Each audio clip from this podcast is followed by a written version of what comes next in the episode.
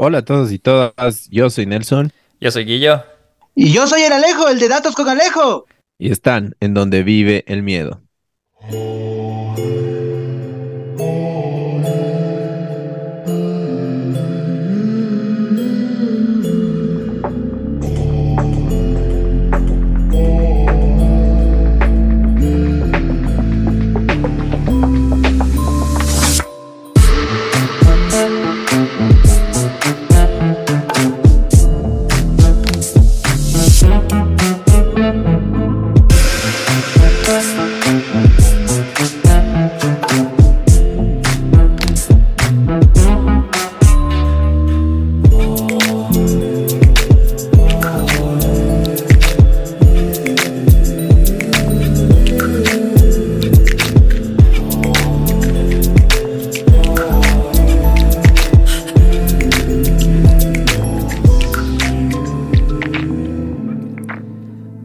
Volvimos, Nelson, hola. Volvimos después de tanto tiempo. No les vamos a contar por qué nos ausentamos. De hecho, en el próximo capítulo del próximo domingo, ahí les chismeamos todos porque estamos un poco adelantados en el futuro.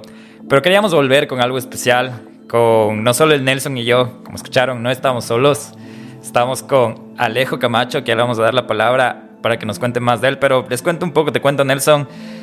Se vienen momentos un poco interesantes en la tierrita, así que este podcast está más que todo enfocado en lo que está pasando en el Ecuador. El podcast ecuatoriano. Si los que nos escuchan no son de Ecuador y quieren enterarse de lo que está pasando, quédense. Si no, nos escuchan en el próximo capítulo.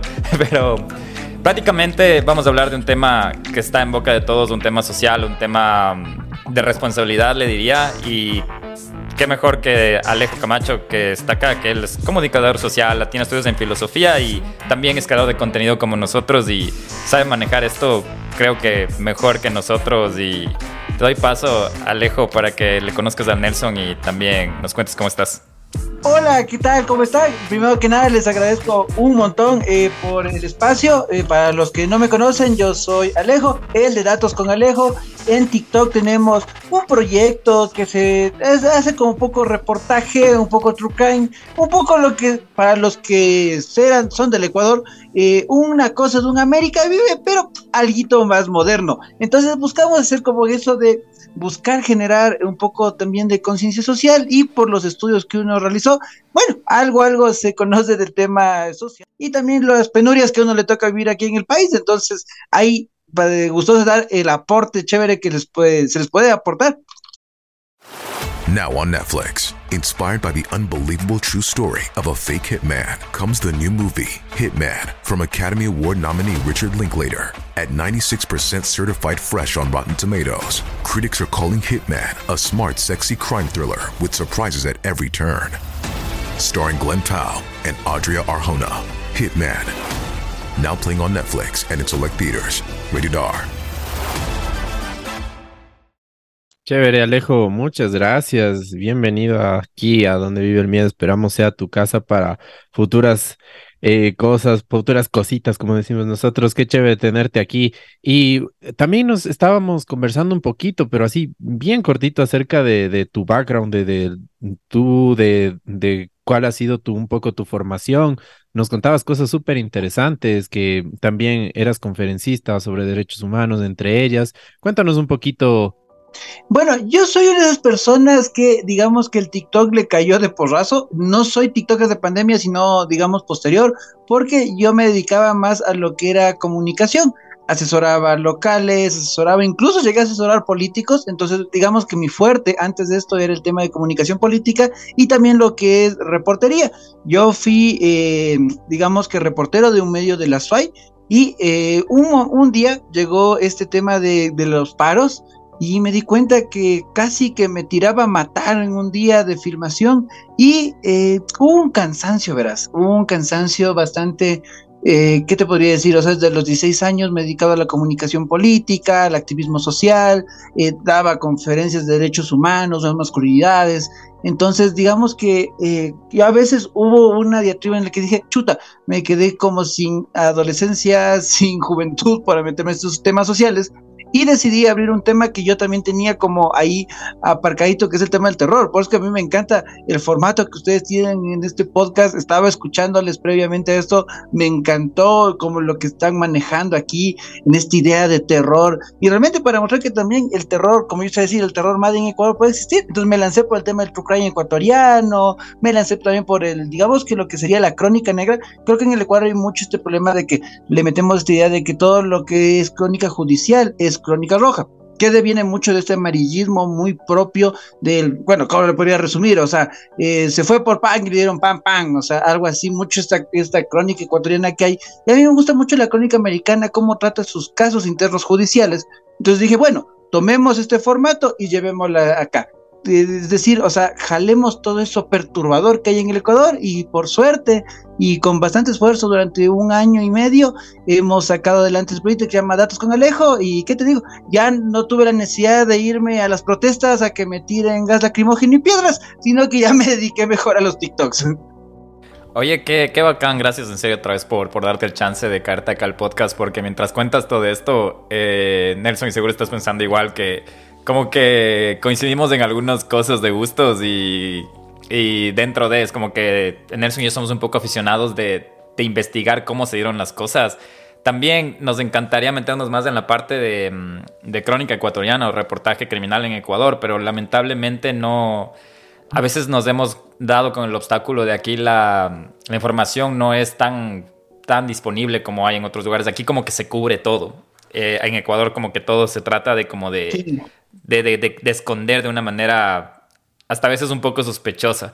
Pero no, qué bacán que estés acá, eh, qué chévere que compartas el mismo, los mismos gustos, quién sabe, de aquí para adelante nos puedas eh, colaborar con información de, de, casos ecuatorianos, seguro que tenemos pensado este año hacer algunos, entonces... Pero con una condición, amigazo. ¿Cuál es la condición? Que un día ustedes también, y que cuando tú que estás por los United, se caigan a nuestro podcast, que es más bien un tema más social, que de hecho es justo lo que vamos a abarcar el día de hoy, se llama la Liga de los Hombres. Así que nos vamos haciendo las visitas entre podcast y sería vacancísimo. Esto, esto ya queda grabado, entonces no, no hay ni cómo discutirlo. Entonces, grabado, no, hay cómo irse, no, hay, cómo cederse. Nosotros tenemos un café lindísimo en el centro histórico de Quito, hermano, llama El Farol, y ahí grabamos podcast cada semana para YouTube. Tal vez un tema más social, así que, o quien dice, hay que irnos haciendo las visitas ahí, para que quede todo chévere. La Liga de las Sombras, chicos. Yo también trato de ir cada vez, por lo menos una vez al año al Ecuador, y cuando esté por allá te aviso para toparnos todos, tomarnos algo y grabar un podcast. Entonces ahí quedamos, pilas. Como debe ser. Exacto. buenazo, pero Guillo, a ver, tenemos algunos temas que tratar ahí y uno de los que más nos han preguntado y que nos han dicho nuestras, nuestras, nuestro miedo gang, toda la gente que nos escucha, incluso hasta nuestras familias, es por qué no hacen un capítulo referente a lo que está pasando en el Ecuador. Los crímenes son brutales, ahora ya, ya no hay cómo caminar en ningún lado. ¿Qué es lo que en verdad está sucediendo? Cuéntanos, Guillo, por favor. Yo quiero saber también porque tengo una percepción así de la, de la, de la gente, ¿no? De lo que escucho y veo en las noticias y otra percepción también de lo que ando en la calle, pero no sé qué es lo que en verdad está sucediendo. Bueno, para, para darles un poco de contexto, el, la razón por la que está aquí Alejo es porque, em, de hecho, le encontré en datos con Alejo hablando de temas políticos y ahí nos empezamos a intercambiar mensajes porque yo tenía una pregunta de bueno, primero que todo, todos sabemos la situación criminal en Ecuador y somos un podcast de true crime y de cosas paranormales y a veces tocamos temas sociales como de importancia, ¿no? Y ahorita justo en pocos, en pocas semanas eh, se lleva elecciones en el Ecuador y dentro de eso, y me corrijo y seguro ahí Alejo tú me corriges porque eh, los, las ocho preguntas que se van a tocar en el 5 de febrero no ha sido la consulta, sino eso se llama un referéndum. Eh, se maneja como consulta popular, pero también se le puede denominar de esa manera. Aunque sí, de, de, manera, digamos que más directa, es una consulta popular que está llamando el presidente Lazo y que ha planteado una serie de preguntas. De hecho, eso que seamos ocho, en principio eran once, pero varias preguntas, como por ejemplo el tema de que los militares puedan estar de manera extendida en las calles y también el tema de que se puede extender los estados de excepción. Eh, la Corte eh, Constitucional le tumbó esas preguntas al, al gobierno y eh, por eso nos quedamos con ocho preguntas. Interesante, sí, y eso y esa es la razón por la que Alejo está aquí con sus datos porque él nos va a sacar un montón de dudas. Y, pero antes de empezar, quería dar como un contexto de cómo cerró el año Ecuador. Y eso es un poco lamentable porque si no han visto las noticias o si viven debajo de una piedra, no se, han de haber dado se han de haber ya dado cuenta de toda la situación de crimen que ha habido el Ecuador en el anterior año. Y de hecho, hablando de cifras, en el 2022 hubo un incremento de más del 80% con respecto al año anterior. Y es lamentable porque el 2022 va a ser recordado como el año que Ecuador obtuvo su peor registro de violencia criminal. Y las cifras oficiales indican que el país andino es la nación latinoamericana con mayor incremento de este tipo de violencia. Y así como Ecuador, también otros nueve países aumentaron los datos sobre violencia criminal. Para hablarte de datos, en 2022 Ecuador cerró con 4.603 muertes violentas, equivalente a 25 casos por cada 100.000 habitantes. En 2021 la tasa de muertes violentas era de 13,7 por cada 100.000 habitantes. Así que el porcentaje aumentó como más o menos 82.5%. Es triste porque también es el primer capítulo del año. Estamos grabando hoy casi finales de enero y solo en los 10 primeros días de enero se registraron ya 16 asesinatos diarios. Y hoy estamos 24 de enero. No sé qué ha pasado. Puede que se han registrado más. Y también está reflejada bastante en la parte de muertes violentas y se dice que es la respuesta a grupos de delincuencia organizada y frente a las acciones de las fuerzas de seguridad que buscan contener la penetración del narcotráfico en el país. Y eso es lo que dice el gobierno. Prácticamente Ecuador se ha convertido en un país clave para el envío de droga, especialmente cocaína, hacia Europa y Estados Unidos. La ubicación de nuestro país es clave porque se encuentra entre los dos productores más importantes de droga del mundo, Colombia y Perú. Eh, eso para darles un poco de contexto, porque una de las preguntas, y no sé cómo, cómo nos das más luz acá, eh, Alejo, si, si nos quieres contar cuáles son las ocho preguntas de las que hablamos y luego hablamos de de la número uno, que es la que más se, refleja, yo creo, o que la que se lanza en una acción de tal vez combatir el crimen. Y no sé si antes de empezar a hablar de las preguntas, tú tienes como que un poco más de, contexto de, cuál es la razón de, esta consulta, de estas ocho preguntas. Eh, bueno, creo que el trasfondo político más sería un tema de, yo, yo, lo veo así, el gobierno de Lazo tiene fuertes niveles de, de descrédito, y busca con preguntas de sentido común, o sea que digamos que son demasiado obvias. Te digo algún ejemplo, por ejemplo, el tema de eh, reducir el número de asambleístas, reducir el número de movimientos y partidos políticos, y, y la pregunta que nos ataña, que es el tema de lo de la extradición en el Ecuador. Si no estoy mal, el candidato actual a la alcaldía de Quito, Pedro Freile, fue el primero que planteó el tema de la extradición en el Ecuador. Entonces, con esa premisa, sí, digamos que son preguntas mucho sentido común, que si bien el gobierno está tratando de llevar a que a apoyar a la consulta es apoyarnos a nosotros, eh, creo que sí más vale la gente apoyar este tema por el tema de que, oye, hay preguntas de sentido común como el tema de la extradición, que se está planteando mucho en el Ecuador. Y de hecho, un dato adicional, el tema de lo que abonábamos nosotros del nuevo año, es que el primer crimen el primer asesinato se cometió en el Ecuador después de 12 minutos en el inicio del año en el Ecuador. O sea, fue una salvajada. Esto pasó en la Trinitaria. Una moto se le cierra a una persona que estaba en medio del tema del microtráfico y le pegan partidos. Otra cosa que a mí me impactó bastante, pero no sé, porque creo que ya estamos normalizando la violencia, es que imagínate, en la escuelita, tránsito a Maguaña, esto fue en ay, se me fue, en Valerio Estacio, igual en Guayaquil, dejaron tres piernas carbonizadas al frente de la escuela para que, y con un letrero diciendo que va a iniciar una batalla ahí. Entonces, o sea, este tipo de cosas están normalizando y básicamente son, y esto es importante ya un poco para irnos orientando lo que es el tema de la pregunta en sí, es que el Ecuador a larga no es productor, sino que como tú lo indicabas, somos el puerto para. Por eso es que la bronca fuerte se está desarrollando mucho en el sector de lo que es los puertos, Guayaquil, Manabí, Esmeraldas, donde eh, grupos criminales como los choneros, tiguerones, eh, también los lobos, terminan siendo una especie de subsidiarias de los carteles mexicanos como Sinaloa o Jalisco Nueva Generación y se terminan desatando estas batallas internas que lamentablemente hace que se prolifere todo lo que es el círculo de la violencia en el Ecuador, donde yo creo que también este mal ejemplo, digamos de alguna manera, hace que la violencia se generalice. Y eso, por ejemplo, termina ejecutándose en casos de que ya se ve que hay esposos, esto pasó en Sangolquí recién, igual todo lo que le estoy diciendo, hay su video respectivo en Datos Canalejos, donde hicimos la reseña, todos los días un video, donde por ejemplo un esposo mandó a ejecutar a su pareja tratando de hacer que pase por un robo, pero que le Ah, mandó un sí, grupo de sí, sicarios. sí, Entonces, esto es horroroso. Sí, sí. Qué triste lo que dices 12 minutos después de que empiece el año. Ah, y se normaliza, como tú dices, ¿no? Y literal, o sea, estaban quemando el viejo, ahí tenían el que el viejo prendiéndose y aprovechando el sonido de las camaretas, ¡pam! le pegan un pepazo en la nuca. Wow.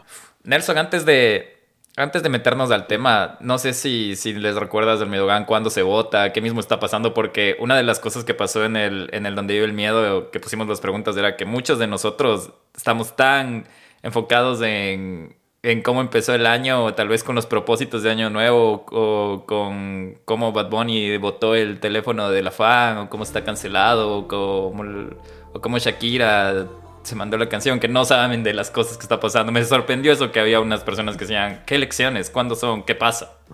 Que es, es full denso también porque me dejaron en shock. Yo, la verdad, ahorita, como dice el Guillo, estoy sometido bajo una piedra laboral, que solo me he preocupado de, de, de trabajo. mi trabajo y de, y de, y de bueno, de, de mí, ¿no? Y Qué, pena también.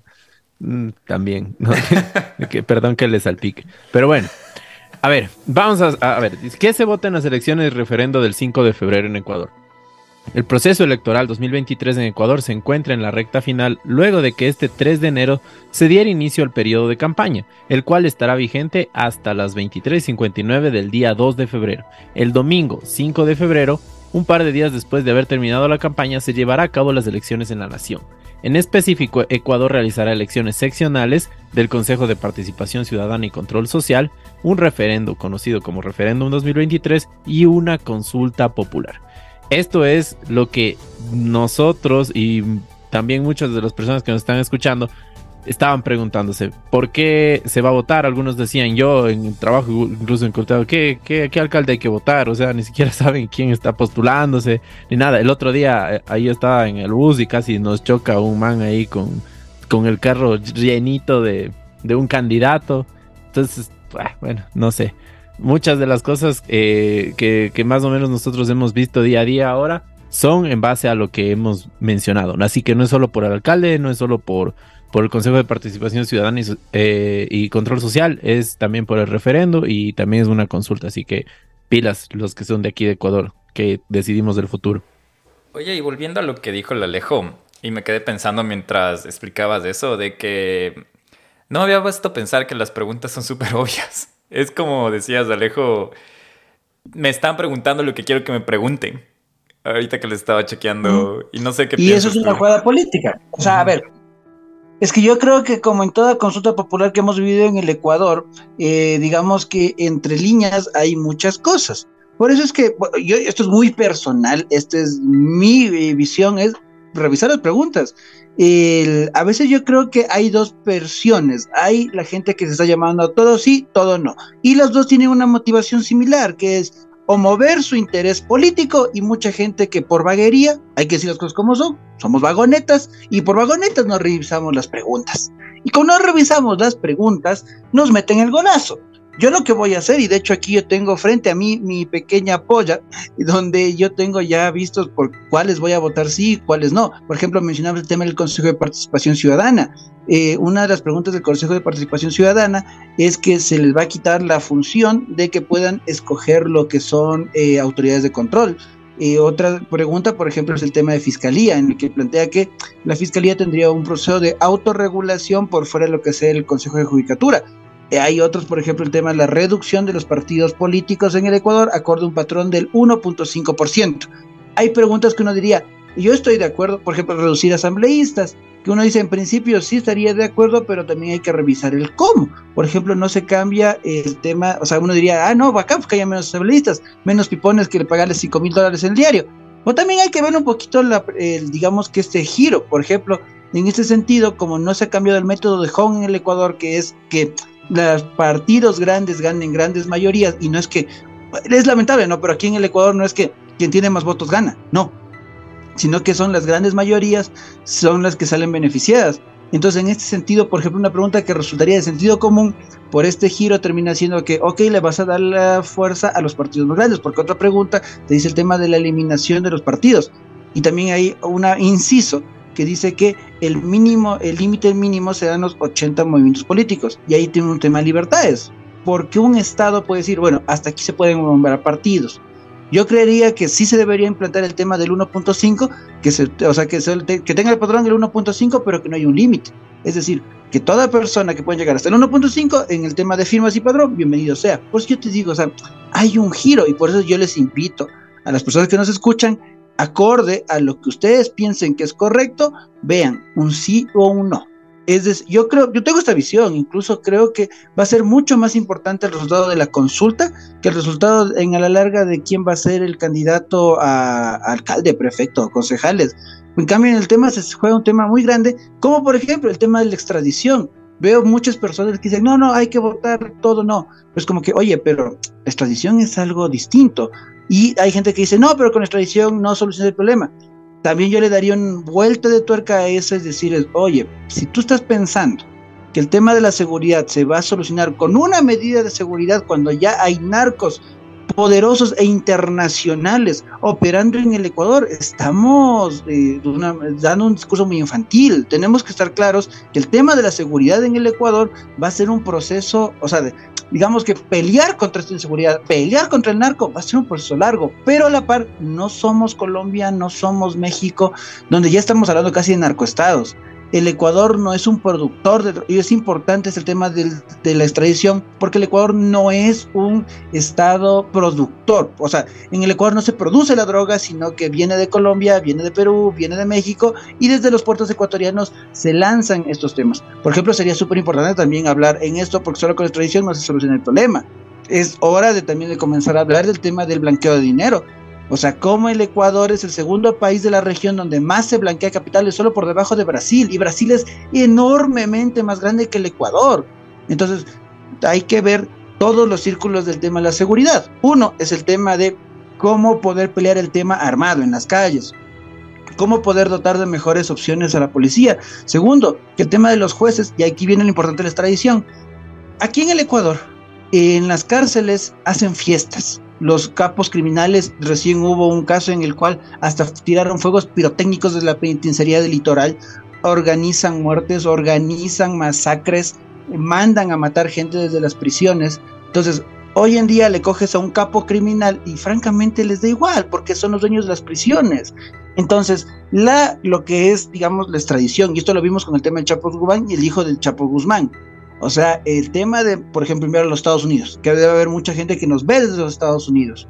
Oigan, no debe ser de gratis que todo el cartel de Sinaloa se lanzó en una casi guerra para que no lo extraditen al hijo del Chapo Guzmán. ¿Por qué? Porque cuando le extraditaron al Chapo Guzmán, en efecto, le, le sacaron del circuito al Chapo Guzmán de lo que eran sus órdenes con el cartel de Sinaloa. Entonces, digamos que lo único que se gana con la extradición es darle una ficha más al Estado ecuatoriano para poder pelear contra el narcotráfico.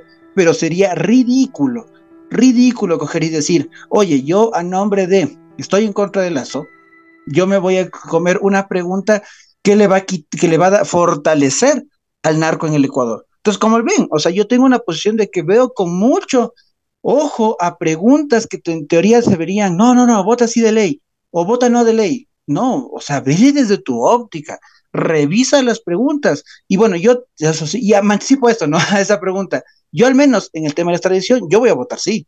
Y qué bueno que, y qué bueno que tocas el tema de, suponte mientras te escuchaba, yo justo también estaba analizando, y antes cuando hablamos previo a, a acordar este capítulo, te decía, eh, Alejo, sabes que la verdad, después de este, yo estoy estaba indeciso. Ahora, mientras me estás dando más claridad y me supongo que Nelson estamos en el mismo, en el mismo barco, pero sobre todo en la pregunta uno de la extradición, mientras tú explicabas todos los beneficios que puede traer, lo comparabas cómo funciona en un narcoestado y que gracias a Dios todavía Ecuador no se, se, se, convierte en un narcoestado. Y tú hablabas de también ese enfrentamiento que hubo mm, en México, que estuvo viral y toda la cosa. Y fue. Yo solo vi fotos y videos de cómo acabaron los carros y todo de este, de este enfrentamiento que hubo allá en, en México. Pero a la vez que me estás dando más luz y yo ahora te digo, votaría sí en la 1, también me pongo a pensar qué garantías tenemos de que, de que por el mismo hecho de que hagamos de cuenta que un capo está en Ecuador y por el mismo hecho de que los carteles o las bandas que mencionaste traten de proteger a esta persona de no ser extraditadas, se dice extraditada, ¿no? extraditada.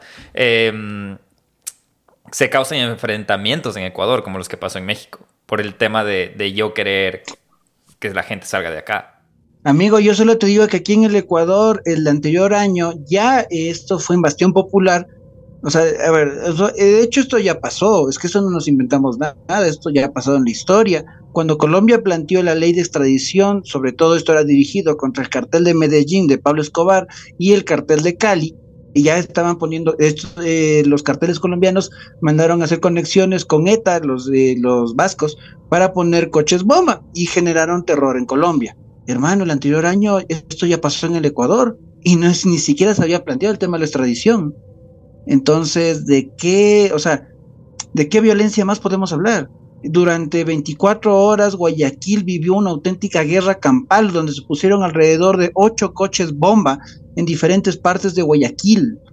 Entonces, escalar más. Oigan, aquí estamos hablando claramente de que ya las hostilidades de parte del narco ponen que ya la gente, yo les digo, yo hago videos diarios de temas de true crime y ya no hablo el tema de, lo, de las ejecuciones entre, entre microtráfico. ¿Por qué? Porque hasta la gente ya se cansó. O sea, ya la gente no ve los videos y dolorosamente les tengo que decir así, la gente ya le aburrió la muerte. Entonces es como que, oye, ¿qué, qué más podemos perder? O sea, no estamos en un narcoestado del Ecuador, tiene salvación, eso es importante decirlo, pero también hay que decirlo claramente, tampoco es que estamos tan lejos de que nos gane el narco. Entonces, en ese sentido, es una herramienta más, yo, yo lo digo claramente, yo tengo algunas preguntas que voy a votar que sí, pero también, o sea, yo lo digo también claro, a mí me parece que el gobierno de Lazo ha sido tremendamente ineficiente. Y si me dicen, antes estábamos mejor, aguántese un ratito, porque todo este caldo de cultivo que se generó en el Ecuador también es fruto de las medidas políticas de gobiernos anteriores. Lo cito con nombre y apellido. Rafael Correa, cuando planteó el tema de la, del visado universal, no es que digo, ah, no hay que tener visa universal. Lo que yo digo es que de buenas intenciones está pavimentado el camino al infierno. Acuérdense que en esa época comenzamos a ver las narcoavionetas mexicanas en los puertos de Manta. Comenzamos a ver, y esto me parece súper simbólico, en esos tiempos ya vimos lo que eran eh, los submarinos, en un, un mini submarino en la Maná que movía droga y también vimos, y este es un poquito más conocido, vimos cómo se envió una narcovalija desde una embajada ecuatoriana a Italia. Entonces, esto no es un problema que se gestó ahorita, que ahorita aparecieron los narcos de la nada y chuta madre, ya eh, aquí hubo un narcoestado. No, no, no, no, esto fue un proceso paulatino. Entonces, yo sí digo abiertamente, tanto Correa como Moreno y como Lazo los unos por abrirle la puerta, el otro por no saber cómo diablos gestionar ese problema y eso te vuelve inoperante, son los culpables de todo este problema. Entonces tenemos que ver un poquito más de, ah, y bueno, y tampoco no mencionamos el tema de la salida de la base de Manta. Entonces uno dice, claro, en un principio el tema de que tengamos patria, de que no hay una base de gringa, suena algo bonito, pero es que el problema es que cuando uno aterriza en la realidad, más allá del discurso, también se topa de que, oye, ¿sabes qué? Esas decisiones que en su momento sonaban bien, a fecha de hoy y cómo se movieron las fichas, se generó de que todo este narco diga, a ver, es importante decir esto, ¿por qué Ecuador se vuelve ese puerto interesante para el narco? Era porque aquí en el Ecuador tú te podías mover por más de 30 días. Tú eras mexicano, tú eras colombiano, tú eras peruano y te podías mover, incluso haitianos, franceses, se podían mover libremente en el Ecuador durante varios días. Entonces, mucha gente hizo turismo y qué bacán pero hubo mucha gente que lo que hizo fue organizar el tema de los negocios y el business para que el narco esté propio, porque hay una guerra ahorita y esto no es menor. Justo lo que decíamos antes del tema del Chapo Guzmán.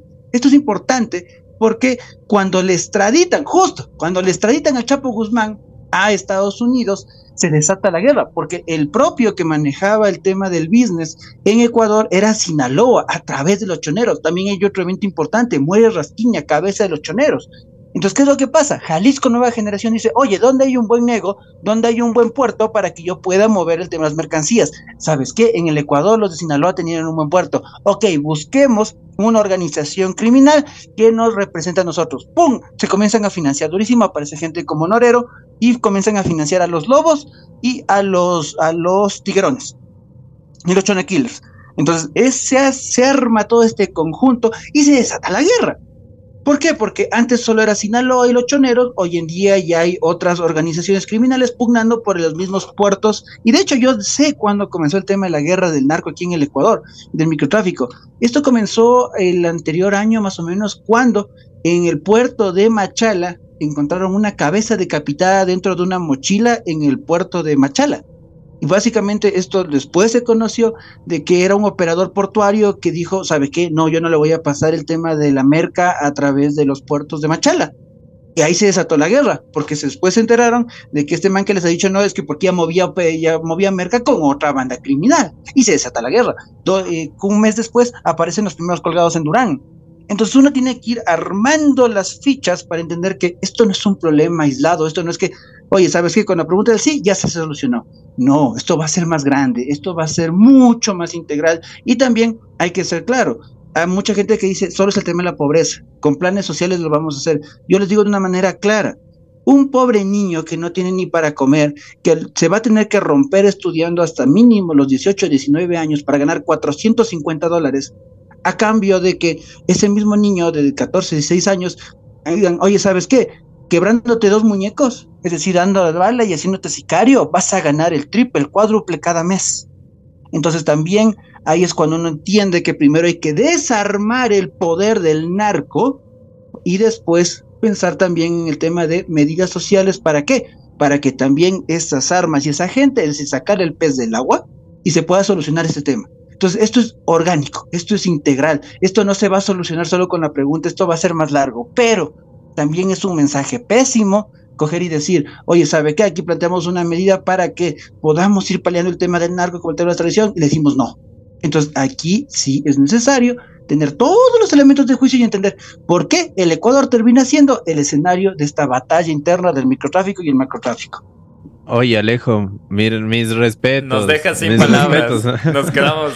Porque yo, la verdad, o sea, personalmente tenía un poco de concepción acerca de, las batallas de, los de las pandillas y todo y de este tipo de, verdaderas organizaciones criminales, pero no a, tan a detalle, ¿no? O sea, como, como es interesante cómo tú vas eh, recopilando los hitos que son lo, lo, más importante para que se dé esa guerra, o sea, y de cómo se dio. No, no es que es por por nada, o sea, son un montón de factores. Alguna vez yo escuché una, una charla en el IAEN, el Instituto de Altos Estudios Nacionales, eh, y decían que a veces los problemas sociales son tan complejos que no solo dependen de una solución, dependen de varias y es muy difícil poder llegar ahí.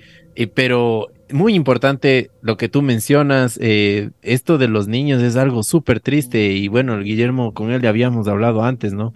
Eh, no, por ejemplo, yo, yo recuerdo eh, cuando visité Medellín que decían que mm, en el museo este de Pablo Escobar, que Pablo Escobar les había dado aproximadamente 5 mil dólares a cada persona que mataba un policía y 10 mil si mataba una persona de más alto rango y 25 mil si mataba un coronel o cosas así. Y, por ejemplo, o sea, yo igual he visto en el día a día, he tenido la oportunidad también de, trabajar con el usuario, con el ciudadano. Eh, y hay personas que en verdad, o sea, eh, ven, eh, ellos escuchan mil, dos mil, tres mil dólares y lo ven algo como que fuera, pero lejos, lejos, lejos, lejos. Y si alguien viene y les da, digamos, esta oportunidad, muchas personas no van a pensar en el, en el sacrificio de, estudiar como tú lo mencionabas o en el sacrificio de, sacarse el aire vendiendo aguas o, cuidando los carros o bueno, cualquiera de, las otras actividades que, que, hay eh, que son un poco más informales. Pero si alguien viene y les dice, oye, me asusta, te doy 500 dólares por último, lo van a hacer, o sea, desde un punto de vista es, son problemas eh, sociales que arrastramos desde hace mucho tiempo y he ahí una de las razones por las cuales ahora hemos incrementado el tema de criminalidad muchísimo, en una manera bestial. Y también otra cosa que me sorprende fue que la otra vez estuve por Esmeraldas y había, bueno, en Puerto Quito hay un, una peluquería que a mí y a mi primo nos encanta irnos a hacer el pelo ahí, ¿no? Con, con un, un afroecuatoriano ahí, él nos contaba y decía, no, en Esmeraldas ya nadie trabaja. Decía, ¿para qué trabajar? Allá ya no hay tiendas, ya no hay nada, no, no se preocupe que allá la gente está bien cuidada, o sea, como que la gente ya le, le, le prácticamente con estas, con estos negocios ilícitos. Qué, qué triste y también, como tú dices, yo creo que no debemos desaprovechar esa oportunidad de la extradición, no solo porque es un arma, sino que yo también digo, ¿cuánto tiempo tendrá que pasar para nosotros volvamos a tener otra chance de poder votar por una extradición?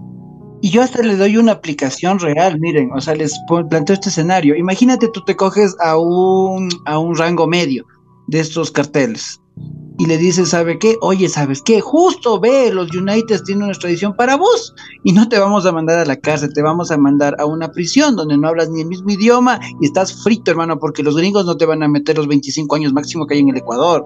Los gringos no tienen ningún recelo. Algún rato sería chévere con ustedes por la temática hablar de lo que pasó con el monstruo de Machala. Rapidito, aquí en el Ecuador él mata a ocho mujeres, le meten 16 años, por buena conducta salen 6, pero los españoles cuando él sale a España y a Isabel Vascuñana, el monstruo de Machala, le, le mata y los españoles le metieron 52 años. Las leyes extranjeras son muy diferentes a las laxas, laxísimas. Eh, ustedes seguramente, y sí vi algo que hicieron algo con el tema del monstruo de los Andes, han de haber visto que el monstruo de los Andes mató tanto por el tema de que tú tenías leyes que cada dos por tres vaya, vaya nomás, y hoy en día es imparador desconocido. Apliquemos eso al tema del narco. Le coges y le dices a este narco de medio pelo, o de rango medio, oye, ¿sabes qué, hermano? Yo te voy a extraditar, donde te van a meter mucho peor el tema de las leyes, y, pero, en cambio, si es que tú hablas, si tú confiesas, no te extradito y te mando a una cárcel ecuatoriana ya ven que esa aplicación real haría que caiga más gente de las cabezas. Y también, por ejemplo, aquí sería súper bueno, por ejemplo, esto, igual, creo que le escuché al Pedro Freire, igual también escuché esto, que decía que ya es hora de ir pensando en el tema de jueces sin rostro. O sea, de que hay un montón de jueces que sale, a un juez en la Concordia, a un juez en no sé qué punto olvidado de la nada, ¿sabe qué? A un jefe de los narcos le voy a dar prisión domiciliaria. Eso pasó con una cabecilla de los choneros, una cabecilla de los tiguerones. Le dieron domiciliaria a estos tipos, en serio. Y después uno de ellos, de hecho, se fugó. Entonces es como que también hay que ir pensando seriamente en quién está administrando la justicia, ¿no? Oye, y lo que decías de, de que. Y que, sobre todo que vagamente se ha dicho como que, ah, es que vota sí o no. Y lo que me gustó es que dijiste que es algo integral y que se va... Es como un plan del tiempo. Y ahorita mencionas un montón de cosas, que cuando escuchamos extradición, vas, vas a coger al preso, al narco, lo que sea, y le vas a mandar. Pero el ejemplo que pones ahorita me deja también súper claro de que tú dices, también la extradición se puede usar como un condicionante para que o me dices todo, o abres la boca o te extradito. Entonces, es como, que tú, como lo que tú dices. Una pregunta, Alejo. Eh, ¿Por qué este tema de la extradición se volvió una pregunta de consulta? Tú dices prácticamente el Ecuador no es un narcoestado, esto de la extradición es una luz al final del túnel, es algo que se debe hacer. ¿No se podría hacer un decreto ejecutivo presidencial para que se apruebe la extradición? ¿Por qué? ¿O, debe estar en un tema de, popular, de, hacerlo popular? O, este, ¿O ya esto se hizo por el mismo hecho de que el presidente está diciendo oigan, si les escucho, voy a poner la consulta. ¿Se puede hacer como un decreto ejecutivo de que hay extradición en el Ecuador o se debe haber una consulta? No, es un candado constitucional. Ah, okay. En la Constitución de Montecristi se establece que no se puede deportar ciudadanos ecuatorianos a otro país. Un caso, de hecho, esto fue lo que es, de hecho, esta batalla la vimos con el tema de Julian Assange. ¿Se acuerdan que un tiempo eh, estaban pidiendo mucho para nacionalizarle a Assange? Era por eso, porque el Ecuador no tiene medida de, de extradición y cuando le nacionalizas a Sánchez, él ya no él eh, y como la embajada es territorio ecuatoriano, él no puede, o sea, si estaba dentro de la embajada, él no le podía meter preso. En, eh, porque él estaba en territorio ecuatoriano y Ecuador no puede extraditar. Pues que la figura que utiliza Moreno para votarle a Sánchez de la, de la de la de la, embajada fue del expulso de la embajada. Pero ya expulsada de la embajada, cuando estabas en territorio inglés, era ya prácticamente, ya, esto, ya no estás en Ecuador, estás en Inglaterra, chao pescado. Inglaterra sí tiene proceso de deportación. Entonces, un poco en ese ejemplo se ve que el candado constitucional estaba planteado. Tú no podías cambiarlo eh, por esa vía. Y también eh, el tema de la asamblea. Eh, se, por vía decreto, imposible. Por el tema de la asamblea se hubiera podido haber revisado también pero eh, bueno, si vemos el tema de, las mayorías actualmente, no, es que si te pones a pensar las personas que están abordando el, no, es el correísmo, eh, si no estoy mal, Pachacuti, y los cristianos no sé si están con él, sí, pero básicamente la mayoría de la asamblea es, eh, los partidos que están en mayoría de la asamblea están con el no. Entonces, creo que por ahí no iba a cambiar esa vaina. Sí tiene sentido haberlo preguntado por el tema de consulta popular. El problema, como yo digo, ahí es claro, o sea, mucha gente va a pensar de que esto es, incluso el gobierno lo hace por eso, o sea, no, no pensamos que, no pensemos que Lazo esto lo hace porque qué buena gente, oye, está pensando en seguridad, no, está pensando para el tema de decir, oye, no, yo gané la consulta popular, hay que decirlo, la, en encuestas más o menos está 60-40, 60 el sí, 40 el no, el problema es que la gente va a votar así, 60 sí, 40 no, y cuando deberíamos no votar así en planchazo, sino viendo pregunta a pregunta, pero también ahí, ¿qué les digo? O sea, es doloroso, pero los ecuatorianos también tenemos vicios. Y uno de esos vicios, lamentablemente, es el desentendernos del tema social. Sí, es fruto de todo el desazón, todos los relajos en el diario, que hecho pedazos, cómo vamos a vivir. Pero oigan, yo les hago una reflexión. No es como un alcalde que lo máximo que va a decir, oye, van a licitar algún tema del metro, van a licitar un tema de los baches. Aquí estamos viendo si es que el Ecuador se convierte en México. Y en México, que hoy, hoy en día ser periodista te pueden matar, hay sectores de México, como tú dices, Esmeraldas. Te das cuenta que es qué, qué, doloroso que Esmeraldas se te está terminando convirtiendo en una especie de Chiapas, una especie de Nuevo León, donde ya dicen ah, es tierra perdida. O sea, eso ya es del narco, ya no es ni del Estado ecuatoriano. Y esto también se ve en un ejemplo. El anterior feriado, cuando todo el mundo decía, chuta, imagínense, para los que han estado en, en, Quito, es como, ah, llega feriado, nos vamos a Tacames a farrear, ñañito, a lo bestia. Y ya no.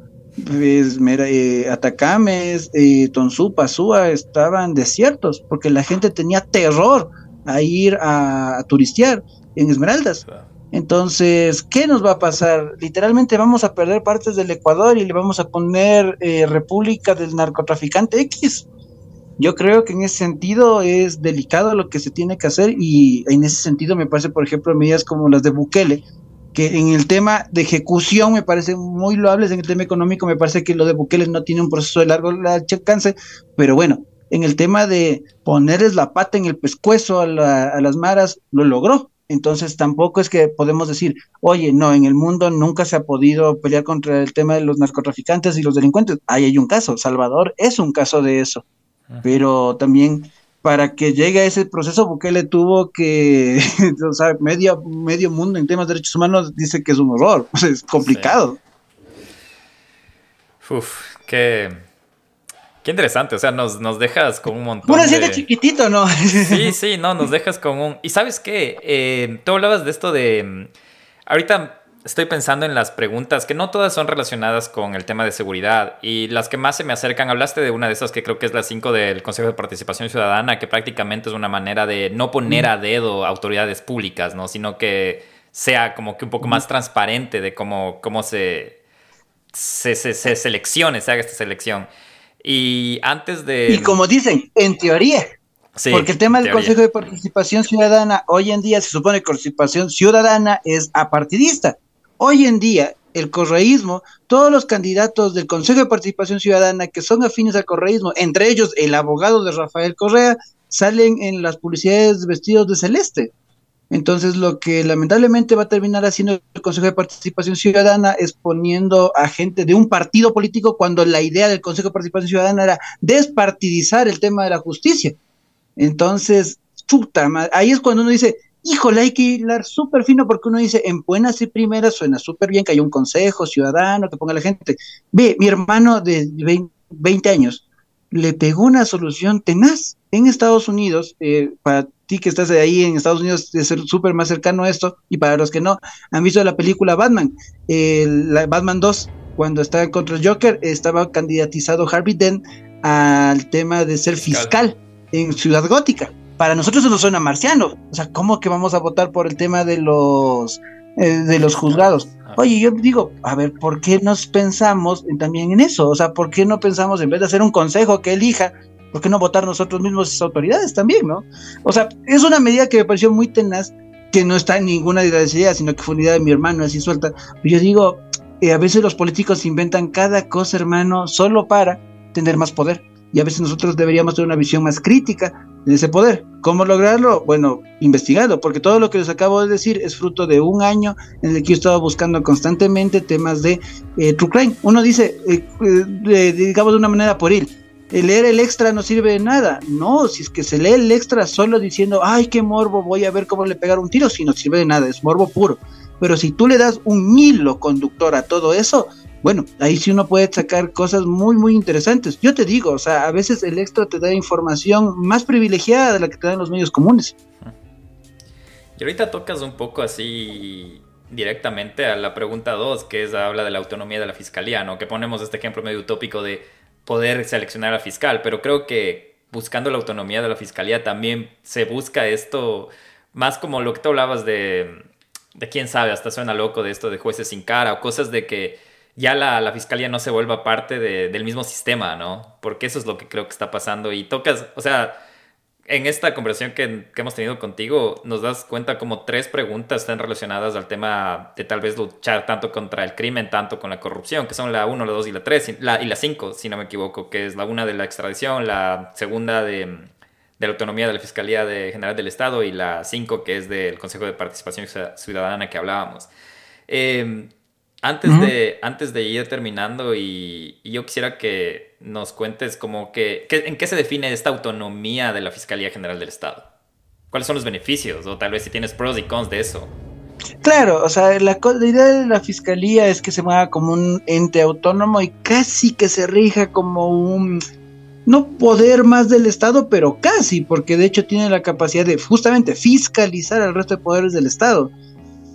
A ver, si es que a mí me dijeran, esta igual como todo tiene trampa, si a mí me dijeran que la fiscalía solamente sería el tema independiente, pero que podría ser revisada por otros poderes del Estado, porque también la fiscalía podría ser cooptada por o intereses políticos o intereses del narco. Entonces, ya a mí sí me interesa que es la base que nos plantearon en el contrato social Juan Jacobo Rousseau, la Revolución Francesa, pesos y contrapesos.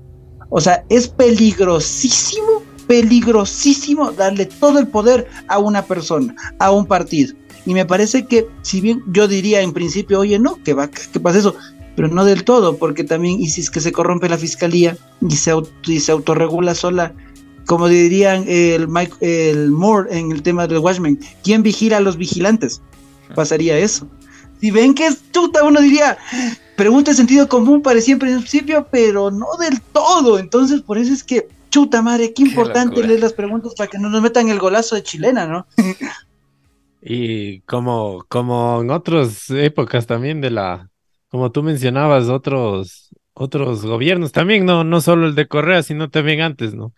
Que mm, ah, por lo menos... Yo te siento bastante Correa porque en ese, desde ese tiempo estoy vivo, ¿no?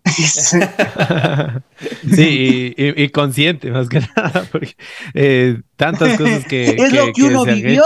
Ahí donde me ves yo era ya Unidos, qué firmas, entonces no es que me cae bien por eso. no, pero qué, qué interesante y qué chévere, Alejo. Muchísimas, muchísimas gracias por, por esta intervención. Eh, bueno, nada más que Espérate, Nelson, Nelson. No quiero, no quiero, no quiero dejarle al Alejo sin preguntarle algo antes. Pero primero te pregunto a vos, después de toda esta... Cuenta, cuenta. Sí, primero le pregunto a Nelson porque quiero después preguntarte a vos algo que, me llama la, atención de, esta pregunta una que hemos llamado. Vos, Nelson, después de haber escuchado todo lo que contó el Alejo, ¿qué vas a votar en la pregunta una acerca de la extradición? Sí, todos sí. Bueno, yo también ahora. No, no, todos sí. No, no, o la primera sí. Las otras ya, ya nos dio la lección que tenemos que analizarles. Sí, sí, totalmente. Pero ya hablando de la pregunta uno, yo te agradezco un montón, Alejo, porque me das la certeza de votar sí como Guillermo, como Donde Vive el Miedo Podcast, ya que el Nelson también, el Donde Vive el Miedo Podcast va a votar. Pero como este Guillermo, no como el Guillermo de Carondelet. Exacto. Pero mi pregunta, Alejo, es, es antes de, de acabar, y creo que tú vas a tener una mejor respuesta que el Nelson y yo. ¿Por qué hay gente peleando por el no? Si hay tanto sentido común. Verás, yo te voy a contar algo hasta personal. Eh, mi papá está por el no. Y no, es menor esto, verás. Eh, mi papi pertenece a una religión política. Ah. Entonces hay un poco esta idea de que eh, esto va a ser con lazo o contra lazo. Y si es que, las, y, es que y si la consulta se aprueba, esto va a decir que el lazo se fortalece. Yo creo, tengo la esperanza, la verdad, que el pueblo ecuatoriano pueda votar sí en algunas cosas, pero diciendo, oye, voy a votar sí porque quiero que darle paro al narco. No quiero tirarle una veña a Carón de. Entonces, el, básicamente es, un interés político.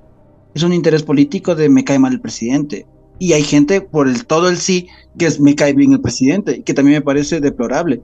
Yo tengo esta definición, o sea, votar todo sí, todo no, es o de interés político o de bajos. Y cualquiera de las dos no me parece una buena respuesta. Es durísimo, es, yo, yo sé, yo sé que en tu día es súper complicado darte un tiempo para decir, oye, ve, ¿qué voy a votar? Pero como dicen, o sea, no lloremos, no nos pongamos a llorar si después, por no haber leído una pregunta en un momento, literalmente se nos fue el país al carajo. Entonces, eh, aquí en el Ecuador tenemos muchos, o sea, yo soy muy amigo de la protesta social, tanto y cuando sea pacífica, pero a mí me parece que aquí en el Ecuador muchas veces nos han preguntado, nos hemos tenido la opción de votar muchas cosas y aquí terminamos eh, protestando un montón por cosas que pudimos haber resuelto en las urnas. Pero lamentablemente, como decimos, y también entrando en el tema del terreno de las seccionales, ¿no? Oye, ¿de qué nos quejamos si lo que estamos diciendo es, ah, tiene un caso de corrupción, no es perseguido político? Oye, ¿ves un man que le pusieron un grillete? No, no, no, pase nomás. Ah, no, es que el man es buena nota, eh, cuenta cachos, no sé, juega, juega boli, eh, le saludo a mi vecina, es que me regaló un saquito de arroz, me, me regaló una camiseta. Y después nos estamos quejando de por qué estamos hecho mierda.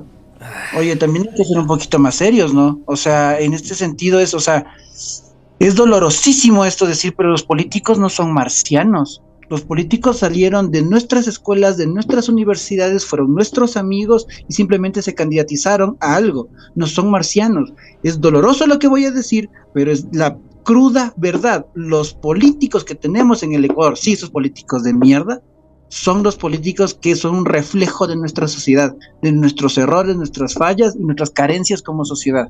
Es feo decir eso, pero es la realidad. Pero si es que leemos las propuestas de esa gente, hay otras propuestas, no es que no digo todos los políticos son malos, no. Hay gente que es honesta, y, ni siquiera digo honesta, que tiene un plan. o sea, qué horror que hemos llegado a esto, pero sí, que tiene al menos un plan de desarrollo que sería lo mínimo básico para poder desarrollar algo. Entonces, sí, sí, sí, sí, a la larga, a la corta, lo que te podría decir es, hay gente por el no porque es un reflejo de nuestra sociedad. Hay gente por decir porque también es un reflejo de nuestra sociedad, porque todavía estamos enfrascados en esta discusión estúpida, digo yo, de estar a favor de alguien o en contra de alguien. Cuando deberíamos estar pensando, oye, ¿cómo sacamos de flote la sociedad? Y digo también ahí, qué, qué denso, ¿no? O sea, los políticos eh, están tan encapsulados en su mundo, en Carondelet, en la asamblea, que no se están dando cuenta que nos están matando como pollos y que la gente está aterrorizada de salir a la calle. Yo creo que los políticos ecuatorianos, no el problema no es que sean corruptos, el problema es que están totalmente alienados en sus ejos. Y en sus privilegios y en todo, o sea, el hecho de coger y sentarte ahí y que tengas el poder no te da el derecho de no regresar a ver a los demás. Alejo, que orgullo poder tenerte aquí. Creo que nos quedó corto este podcast. Creo que tenemos un montón más de tela que cortar y de más eh, preguntas y un montón más de dudas. Y sé que a la gente que nos está escuchando también le va a interesar un montón. Ustedes saben que pueden escribirnos. Eh, por favor, Alejo, te voy a pedir una vez más que nos eh, recuerdes tus redes sociales, en donde podemos encontrarte para cualquier tipo de, de consulta y también para poder ver más contenido súper interesante como el que acabamos de notar aquí. Si tienes algo que anunciar, dale. Esto es tu espacio ahora en el donde vive el miedo. Eh, primero que nada, decirles para que vea que en TikTok no solo hay bailes chistosos y gente mostrando la carne, para que vea que sí, habemos TikTok con un poquito de materia gris. eh, nada, eh, me pueden buscar eh, como datos con Alejo en Instagram, me pueden buscar también en TikTok. En TikTok, de hecho, justo el día de hoy, mientras grabamos esto, tengo un caso de un tema de un suicidio de un, de, de un cabo de 19 años para que vean, o sea que en el Ecuador siempre están pasando cosas y al menos en Datos con Alejo tratamos ahí de darle un plus. De hecho, incluso hasta hoy sacamos un, una nota donde sacaron un audio donde dos políticos que supuestamente se odiaban han estado haciendo acuerdos comerciales. Imagínense, también se puede hacer eso en TikTok, también puede haber cosas de cantidad, datos con Alejo en Instagram, eh, también en TikTok obviamente, y también si les gustaría, donde, no me limite el formato de un minuto, justo por esas cosas que estamos conversando aquí, me encanta el tema de podcast, yo estoy fascinado que me inviten a los podcasts porque puedo hablar un poquito más y no solo limitarme al minuto de ¡ay! todo lo que hay que contar. Eh, también la Liga de las Sombras es el podcast que tenemos en YouTube. Espero que se puedan suscribir. También ustedes, sería chéverazo que nos puedan ver ese podcast, porque de hecho el último podcast que hicimos fue de la inseguridad donde profundizamos justo lo que estábamos contando el día de hoy aquí. Entonces sería un honor también tenerles suscriptores ahí en la Liga de las Sombras. Qué a lo bestia, Alejo. Eh, sin palabras, nos, nos, dejas para analizar. Ahorita creo que nuestro deber como ecuatorianos es analizar con el, la información que nos diste. Tenemos el recurso, tenemos los datos del Alejo, ya saben dónde pueden buscar más datos. Eh, como te dijo Nelson, igual agradecido un montón. Qué, me, qué buena manera de volver, un poco meternos en la parte social y sé que vamos a seguir en contacto y que tal vez se vengan más cosas en el futuro. Eh, espero que les haya gustado el capítulo. Ya saben, a nosotros pueden seguir en arroba donde vive el miedo y a suscribirse a donde la alejo. Y les agradecemos un montón por escucharnos. Eso es todo de mi parte. Ya nos vemos. Chao. Chao, chicos. Nos vemos pronto. Bye, bye. Chao, hombres. A lo bestia, brother. Qué bueno que les gustó, chicos.